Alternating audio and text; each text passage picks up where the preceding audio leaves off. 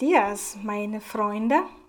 Ich hoffe, euch geht es gut. Ähm, herzlich willkommen zur Serious Talk Folge Nummer 13. Ich hoffe, sie bringt kein Unglück. Naja, kleiner Scherz. Ich bin nicht wirklich abergläubisch.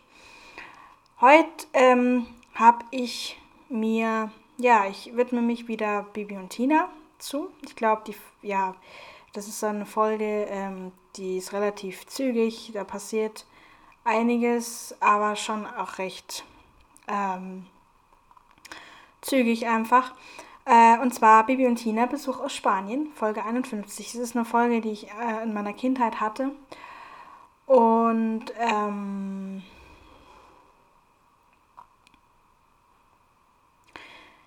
ja, sie kam 2005 raus, also genau, da war ich ungefähr ja, knapp zehn, als ich sie wahrscheinlich bekommen habe oder kurz vorher. Ähm, und ich habe sie immer sehr, sehr gern zum Einschlafen gehört, das weiß ich noch. Und ja, deswegen lese ich gleich mal den, die, den Titel, äh, die, äh, deshalb lese ich euch gleich mal den, den, die Inhaltszusammenfassung vor. deshalb lese ich euch gerne die Inhaltszusammenfassung erstmal vor. Frau Martins alte Schulfreundin, eine Gräfin, die jetzt in Spanien lebt, besucht den Martinshof. Sie hat ihren 15-jährigen Sohn Carlos mitgebracht. Ihm scheint der Reiterhof, ihm scheint der Reiterhof jedoch gar nicht Ihm scheint der Reiterhof jedoch gar nicht zu gefallen. Als Bibi und Tina ihm sein Zimmer zeigen, hat der verwöhnte Carlos an allem etwas auszusetzen. Ob sich das noch ändert? Ja, das ist so die Frage. Ähm, ich habe mir wieder einiges, also ein paar Sachen aufgeschrieben, die mir aufgefallen sind. Die bespreche ich jetzt, während ich euch nochmal kurz die Handlung erzähle. Also, wie immer beginnt eine Bibi und Tina Folge mit dem Wettreiten. Diesmal gewinnt Bibi und sie treffen sich mit Alex im Wald, weil der will ihnen nämlich Füchse zeigen, die dort sich ja einen Platz gesucht haben und mit ihren Jungen. Und es ist so, dass ein Besuch auf den Martinshof kommt, eben die, die beste Freundin von Frau Martin. Und bevor sie diesen Besuch eben begrüßen müssen, äh, ja, sind sie eben sehr froh, diese Füchse noch gesehen zu haben. Allerdings hören sie dann Schüsse und sehen dann auch den Schützen im Wald. Baby hext dann gleich die Flinte des Schützen krumm und hext ihn fest, sodass sie ihn dann quasi dem Förster übergeben können, der ihn dann festnimmt. Und dann, äh, ja, sind wir auf dem Martinshof. Baby bekommt von äh, Alex erklärt, was Andalusier sind, beziehungsweise dass Carlos bestimmt so einen hat, wenn er da halt herkommt. Er kommt aus Cordoba. Ja, dann kommt Tina eben auf die Idee, dass Carlos doch bei einem Fest mitmachen kann. Ähm, das Fest das ist nämlich, äh, im Moment ist spanische, Reit spanische Woche in Falkenstein. Und daher äh, gibt es dann am Ende von dieser Woche ein Fest und der Martinshof, also quasi soll eine Reitershow äh, geben, von den Kindern organisiert. Sie wissen aber noch nicht genau, was sie machen wollen, aber kommen jetzt so langsam auf die Idee. Und ja, ähm, und dann, dann ist es so, dass ähm,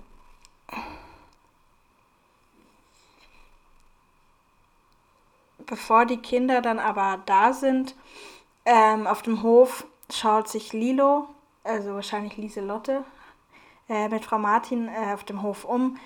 Und ja, man kriegt gleich zu hören, wie Carlos so drauf ist und dass er lieber nicht auf diesem Reiterhof bleiben möchte. Er ist ein bisschen hochnäsig und sehr verwöhnt. Und ähm, die beiden Mütter ja wollen ihn dazu, zu bring, wollen ihn dazu bringen, dass er, dass er sich halt mit Bibi und Tina äh, und auch mit Alex ver, also befreunden. Er findet das natürlich auch ganz unstandesgemäß, dass Alex hier auf dem Reiterhof verkehrt, weil er ist ja von Adel und so.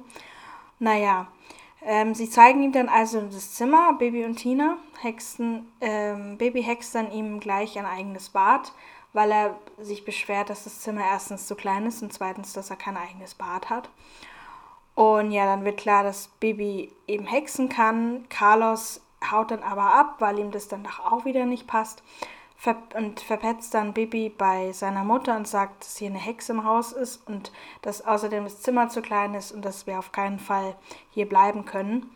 Und Lieselotte reicht's dann, sie, nachdem sie dann halt erfahren hat, dass tatsächlich eine Hexe auf dem Hof äh, ist, soll Carlos sich bei Frau Martin entschuldigen, was er dann auch notgedrungen tut.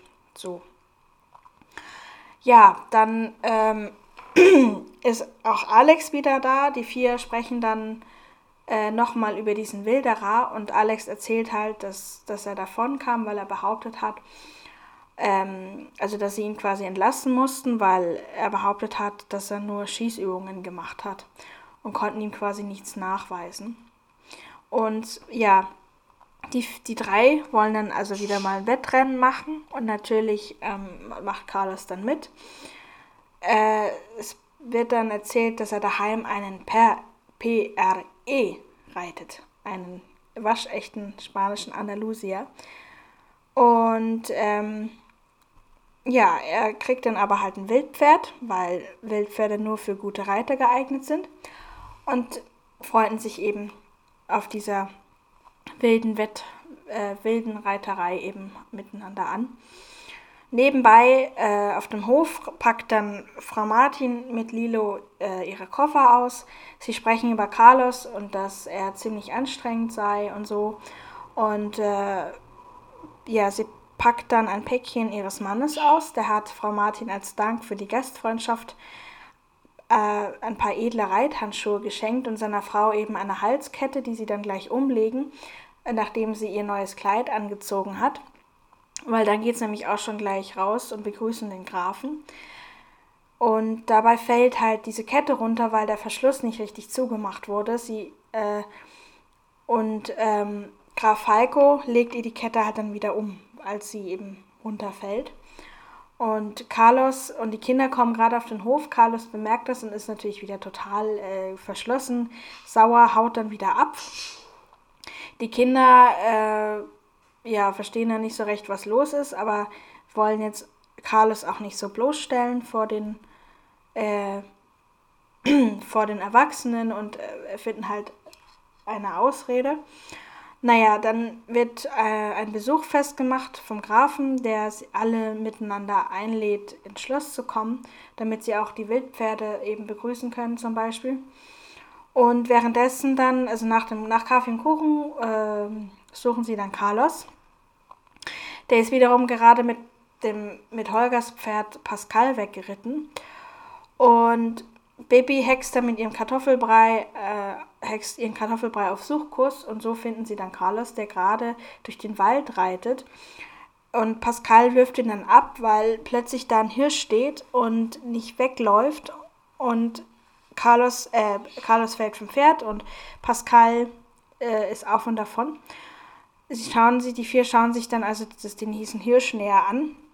Der ist nämlich in einer Fangschl äh, in einer Schlingfalle gelaufen und hat auch eine kleine Wunde an der Seite. Also Baby kümmert sich da mit einem Hexspruch und hext ihm einen Verband und sie befreien ihn aus der Schlinge, sodass er dann halt weg, wegspringen kann wieder.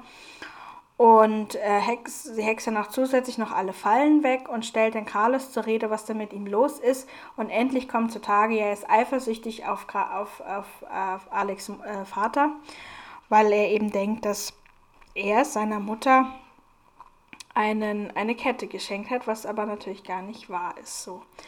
Naja, dann, ähm, das ist dann also geklärt und ähm, das war alles eben ein riesen Missverständnis. So, und dann, und dann geht es endlich eben um das Fest der, äh, der spanischen Woche und die Kinder fragen halt Carlos, ähm, ob er nicht mitmachen können möchte. Und dann äh, beschließen sie, eine Art Stierkampf auszurichten. Also Stierkampf ohne Stier und auch äh, ohne Tierquälerei. Sie haben dann die Idee, einen Ochsen vom Mühlenhofbauer äh, zu nehmen. Und fragen ihn dann auch gleich, der ist natürlich relativ skeptisch, doch stimmt dann dem Ganzen zu. Nachdem sie, sie haben dann quasi, um ihn zu überreden, äh, ein Foto mit dem, mit dem Ochsen in Spanien, spanischen Reitkostüm versprochen und einen Ehrenplatz auf der Tribüne und dann, das wird natürlich dann auch Werbung für den Mühlenhofbauern eben geben. Ja, und dann äh, äh, hext dann Bibi den Ochsen in den Stall, während Frau Martin mit Lilo gerade in dem Kuhstall eben die äh, das, das äh, ausmistet. Und sie erschrecken sich dann zu Tode, als dann da auf einmal Ochse natürlich dasteht. So. Aber gut, sie, sie lachen dann herzlich und dann ist das auch äh, zu Ende. Die Kinder trainieren dann also den Ochsen, damit er auf Rot reagiert, aber das klappt noch nicht so recht. Ich meine, er ist ja auch kein Stier. Und ähm, naja, dann, äh, genau, es ist dann so, dass der Graf kommt dann auf den Hof geritten, was dann natürlich ganz ungünstig ist, denn er trägt immer so brombeerfarbene Uniform, also so ein Jackett und einen Hut, kennt man ja aus den Zeichentrickfilmen. Und es ist halt äh, ganz ungut, weil jetzt der, der Ochse auf Rot reagiert, also greift er dann quasi auf den Grafen an und Bibi hext dann einen Nothexspruch und kann ihn so stoppen. Dann ist die Situation auch gerettet. Genau. Ähm, es ist dann so, dass es jetzt zum Abschluss kommt, die Folge. Ist doch recht schnell jetzt schon. Äh, ja, es ist Abschlussfest der spanischen Woche. Die Kinder haben ihre Show äh, vorbereitet. Ja, und äh, können dann ihre Show spielen. Der Graf erzählt dann das Ganze und kommentiert das, ähm, was so passiert. Ähm, es ist so, dass äh, dann in dem Moment Alex so ein bisschen Angst hat ähm, und sagt, dass sie mehr üben, dass sie mehr, äh, dass sie mehr üben sollten, hätten sollen, dass sie mehr hätten üben sollen. So, jetzt habe ich es. Ähm, und ähm, Bibi hext dann also Alex fest in den Sattel, damit er quasi aufstehen kann, um, ähm, um sicher im Sattel zu stehen und, äh, und auch den Ochsen, dass der eben mitmacht und hext ihn dann ganz verspielt und so wird es dann eben eine schöne Show und ja, das ist dann das Ende der Folge. Und genau, ähm, jetzt habe ich mir noch kurz Notizen gemacht, so ähm, recht wenige, zu der, dem Hörspiel an sich. Ähm, und zwar, am Anfang ist es so, dass die Kinder im Wald einen Schützen äh, festhexen, beziehungsweise Baby hext ihn fest. Und das Ganze wird ja, also das, was passiert, wird ja nur klar, indem halt Bibi ihn festhext und alle sagen, oh, da läuft er und erzählen das Ganze dann, das, was sie sehen. Ähm, ich fand es immer schon schade, dass man die Stimmen des Schützen nicht hört oder irgendwie so ein Schrei oder irgendwie so, oh Mensch, was, was machen die denn da? Oder hä, da ist doch eine Hexe oder, oder wie auch immer. Ich fand das halt immer schon so ein bisschen schade, dass das nicht, äh, ja, nicht da drin ist, aber ich glaube, die haben dann einfach einen, einen Sprecher gespart. Es funktioniert ja auch so. Genau. Dann habe ich mir aufgeschrieben, der Name Lilo Lama, so wie die Gräfin, die die Frau Martin besucht, äh, vorher hieß, also da hätte ich auch einen Grafen geheiratet und den Namen angenommen wenn, wenn man Li, Lise, äh, wahrscheinlich Lilo ist wahrscheinlich ein Spitzname für, äh, für Lilo, äh, für, für ein Spitzname für Lieselotte. Und dann noch Lama, also ja, das, aber es ist ja bei Bibi Blocksberg immer viel, dass, ähm, dass ein Buchstabe oft vorkommt. Bei Bibi Blocksberg ja nicht, das ist ja auch dasselbe mit dem B. Dann hext Bibi ein Kinderbad ich habe mich gefragt, was ist denn genau ein Kinderbad? Also ich glaube, ja, also sie hext ein extra Bad für, die, für, für den Carlos und äh, nee, nee, beziehungsweise er darf das Bad für, für sich allein benutzen, das, was er eigentlich mit den Ferienkindern zeigen, so, äh, äh, teilen sollte. Und er hext sich eben ein Kind, also und Bibi hext ihm ein Kinderbad. Da habe ich mir gefragt, sind dann, ist dann wirklich alles zum Beispiel kleiner in diesem Bad für Kinder? Oder ich fand den Ausdruck einfach lustig, Kinderbad. In eine Kopfsalat, daneben noch ein Kinderbad. Kinderbad, ja. Also, dann fällt mir einfach wieder auf, wie gern ich Frau Martins Stimme mag, weil sie eben nicht so so ähm, fröhlich, also so, die hat sowas, ähm, die, die, die hat so, sie klingt immer so nicht wie eine, wie eine immer richtig liebe Mutter oder so, sondern so auch so dieses Energische mag ich immer sehr gerne. Und ähm, als sie von Carlos hört, dass Bibi eben das Bad gehext hat, obwohl sie ja eigentlich nicht darf auf dem Hof, dann hört man gleichzeitig eben diese Anklage, wenn sie dann sagt, ja, was denn, wenn sie das so sagt, äh, hört man gleichzeitig die Anklage und die Neugier, aber auch, was denn, ja, was sie denn gehext hat. Also, und Carlos erzählt eben danach, was sie gehext hat, ähm, aber nur erstmal, dass sie gehext hat. Und ja, das ist mir nochmal aufgefallen. Eine andere tolle Stimme ist auch die von der Lilo, ähm, von der Gräfin de la Bocha, ähm, wenn sie das Päckchen öffnen wenn sie dann so sagt, mm, ich liebe es, Päckchen zu öffnen. Das ist, klingt sie wie ein kleines Mädchen, also ist auch eine wunderschöne Stimme. Und dann habe ich mir noch aufgeschrieben, was Bibi sagt, wenn an der Stelle, wenn, äh, wenn Carlos wieder ausflippt, weil er denkt, dass, dass, sein, dass der Graf seine, seine Mutter bezirzt und zwar mehr als nur mit einem Handkuss und also das ist die Geschichte mit der Kette, als Carlos denkt, dass der Graf seiner Mutter eine Kette geschenkt hat. Ähm, dann sagt Carlos so, ich komme nicht mit. Und die Bibi, hier wird keiner gezwungen, Kuchen zu essen. Ja, das fand ich auch sehr lustig in dem Moment. Genau, ich glaube so, ja, das war's. Ähm, jetzt komme ich zu den, ja, zu der Pferderasse des PRE. Das bedeutet, also das ist auf Deutsch, also pura raza española. Das äh, bedeutet zu Deutsch reine spanische Rasse und wird eben mit PRE abgekürzt, wie ja im Hörspiel auch schon erklärt wird.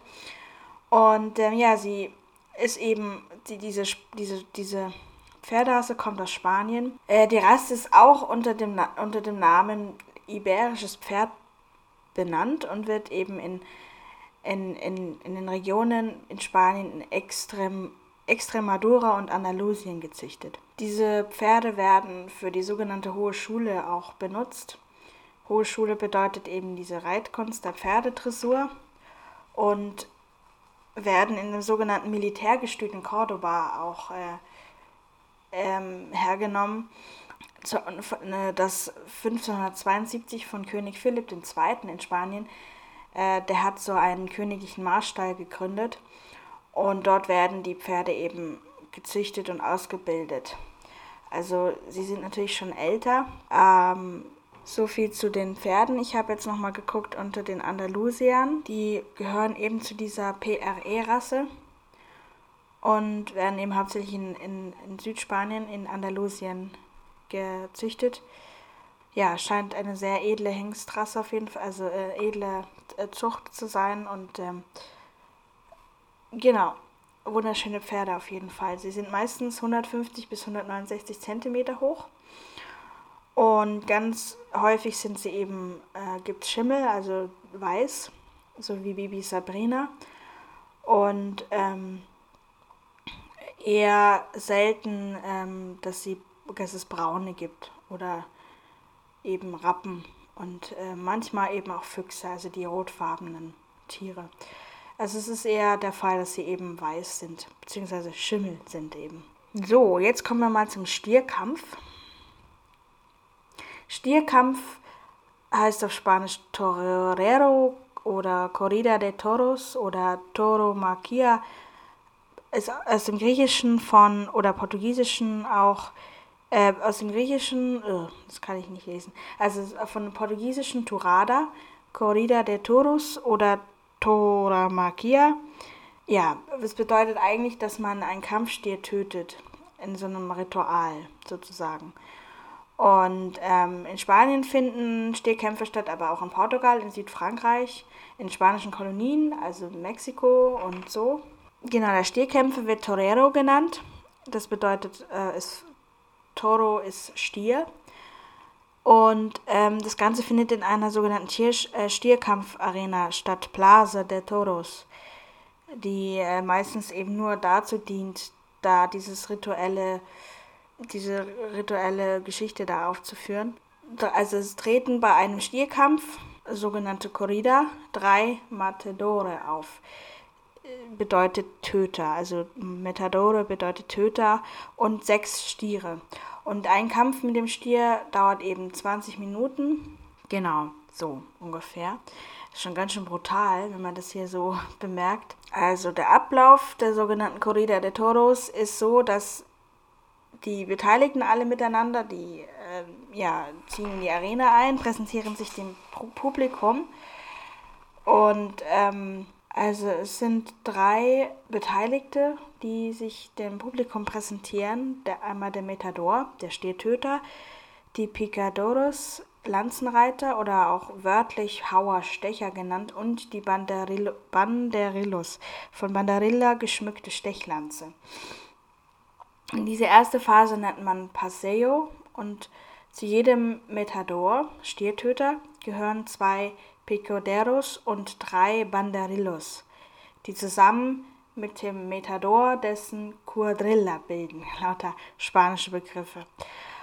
Also, es gibt Metador, Stiertöter, die Picadores eben und die Banderilla, das ist die Lanze. Dann bitten zwei Reiter, die sogenannten Alguaquilillos, oh, das kann ich nicht so gut aussprechen, die erbitten einen Schlüssel symbolisch zur Puerta de los Toriles, dem Tor der Kampfstiere vor einem Präsidium. Und ähm, dort sitzt halt ein Präsident, der über den Kampf wacht. Und das ist meistens der Bürgermeister oder der Polizeichef der Stadt, in der dann das, der Stadt, äh, das, äh, stattfindet. Aber anscheinend ist diese Position so unbeliebt, dass ein anderer Beamter dann das Amt übernimmt. Und der, und der Präsident stellt die höchste Autorität in dieser Arena dar und scheidet über den Ablauf, die Wertung und die eventuellen Strafen. Und äh, dem Präsidenten stehen Berater zu, ein Veterinär, also ein Tierarzt oder und ein technischer Berater, der meistens ein ehemaliger Stierkämpfer war oder zumindest sich sehr vertraut ist mit dem Stierkampf. Wenn jetzt ähm, ein Tier schon vorher ein Gebrechen an den Tag legt und sozusagen den normalen Verlauf dieses Stierkampfes unmöglich macht, dann äh, würde man diesen Stier halt zurückbringen. Ähm, wie man, also dadurch, also es ist so, dass man einen Ochsen in die Arena treibt, der dann mit dem Stier in der Regel dann wieder in die Stallungen zurückkehrt. Also der Stier setzt sich mit dem Ochsen allein schon in die, in die Bewegung. Da frage ich mich, wieso jetzt gerade ein Ochsen? Naja, auf jeden Fall ähm, habe ich das rausgefunden. Ja, und wenn ihr jetzt noch mehr wissen wollt, wie das Ganze funktioniert, also da gibt es da gibt's viele ähm, da gibt es hier noch viel nachzulesen.